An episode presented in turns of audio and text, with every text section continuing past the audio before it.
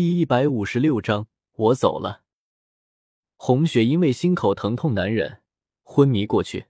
不知道过了多久，只觉得心口不是那么疼了，这才舒服的做起梦来。梦里一个妖孽的白衣神仙赫然现身，这不是忘忧公子是谁？忘忧公子修长白皙的手指在红雪的脑袋上敲了一下，说：“都天下大乱了。”你还睡得着？红雪只感觉额头上一痛，睁开眼睛醒了过来。这次是真的见到忘忧公子了。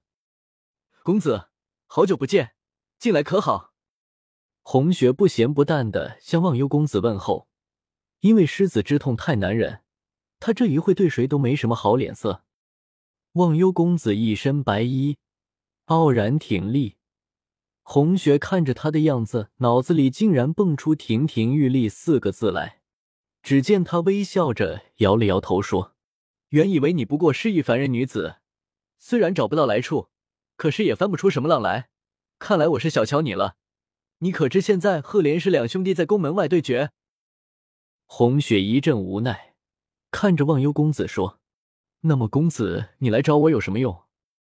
难不成要让我用血肉之躯挡住他们的刀剑？”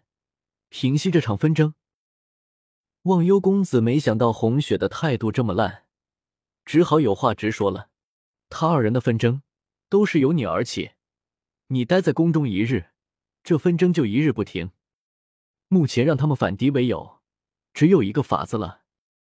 红雪不耐烦的看着这个越发漂亮的神仙说：“不要卖关子了，你也知道外面的情况，快快说出你的办法吧。”这个法子嘛，就是你离开这里，而且还要让他们谁也找不到。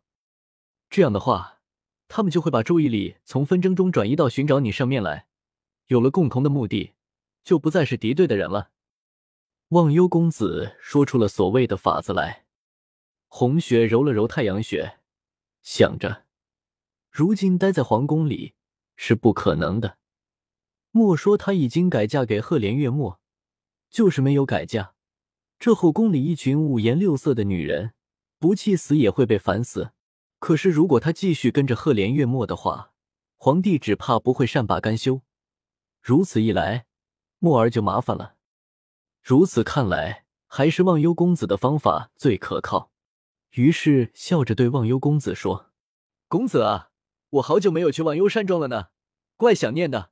不如你带我去住一段时间。”忘忧公子在他额头上敲了一下，说：“这一会儿知道公子我的好了。”说完，丢给红雪一支毛笔，一张纸，说：“写一封简单的书信，交代一下吧。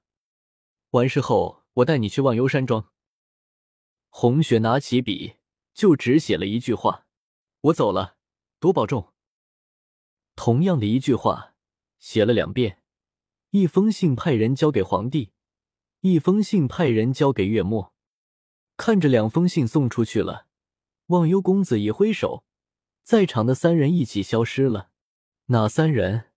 当然是忘忧公子、沈红雪和桃花了。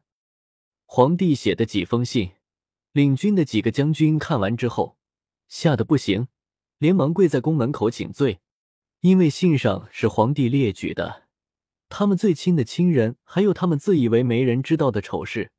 还说明了谋逆的下场。如此一来，他们就是胆子再肥，也不敢在皇宫门口胡来了。包围皇宫的军队就这样被皇帝的几封信，一瞬间消除了威胁。倒是赫连月末，还是一副怒气冲冲的样子。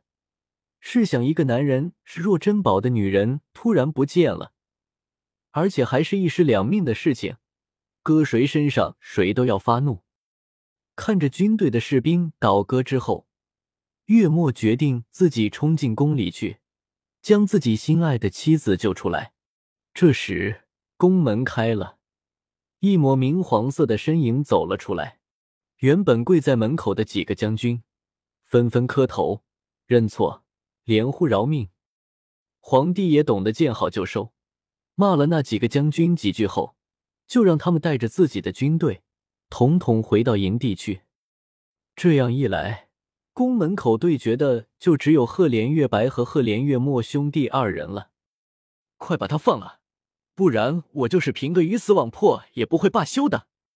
赫连月末刷的抽出手里的宝剑，好多年没杀过人了，也不知道这功夫退步了没有。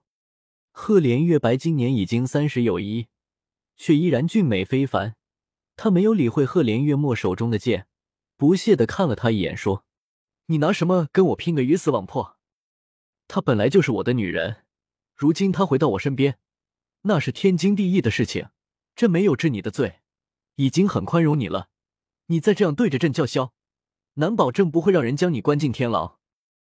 赫连月末冷笑了一下：“你大可以将我关进天牢，除非你想让吃越国所有的银子，一夜之间都消失。”原来是你动的手脚。赫连月白这才想起前些天，盐业、矿业等等的商业领域。全部被一股陌生的势力控制住。原来这股势力不是别人，正是他的亲弟弟，如今拿剑指着他的人。二人争论不休的时候，之间一个小太监揣着两封信，小跑着过来了。行了礼后，将两封信呈给二人。看完信后，月末手中的剑咣当一声落地了。看完信后，赫连月白不想再说任何话了。我走了，多保重。月末心里一阵空荡荡的，冰冰凉凉的。他怎么可以就这样走了？他真的舍得？赫连月白心里一阵绞痛，好不容易等他回来了，他居然又走了。他又走了。半晌之后，赫连月白才想起什么，问那个送信的小太监：“皇后去了哪里？”皇宫戒备森严。他如何能逃得脱？小太监只负责送信，怎会知道信上的内容？皇上这么一问，他当场就懵了，结结巴巴的说：“奴才，奴才不知道皇皇后去了哪里。”赫连月白见小太监说不出个什么，索性自己去凤坤宫看个究竟。难道他就能凭空不见了？赫连月末想也没想。就跟着赫连月白一起进了宫门，剩下宫门外的某处偷着看的沈岩一阵疑惑：刚才还剑拔弩张的两人，为何忽然就和好了？不仅和好了，还急急忙忙的一起进了宫。不过谋反事大，只要不闹得不好，收场就行。沈岩见一切恢复平静，这才放下心，回家去了。府里的老婆快要生了。当初沈婷之告老还乡回家的时候，最是放心不下沈岩，还有最大的愿望就是想要抱孙子。沈岩不想让二老还乡之后还不安心，于是就答应了二老三年之内让二老抱上孙子。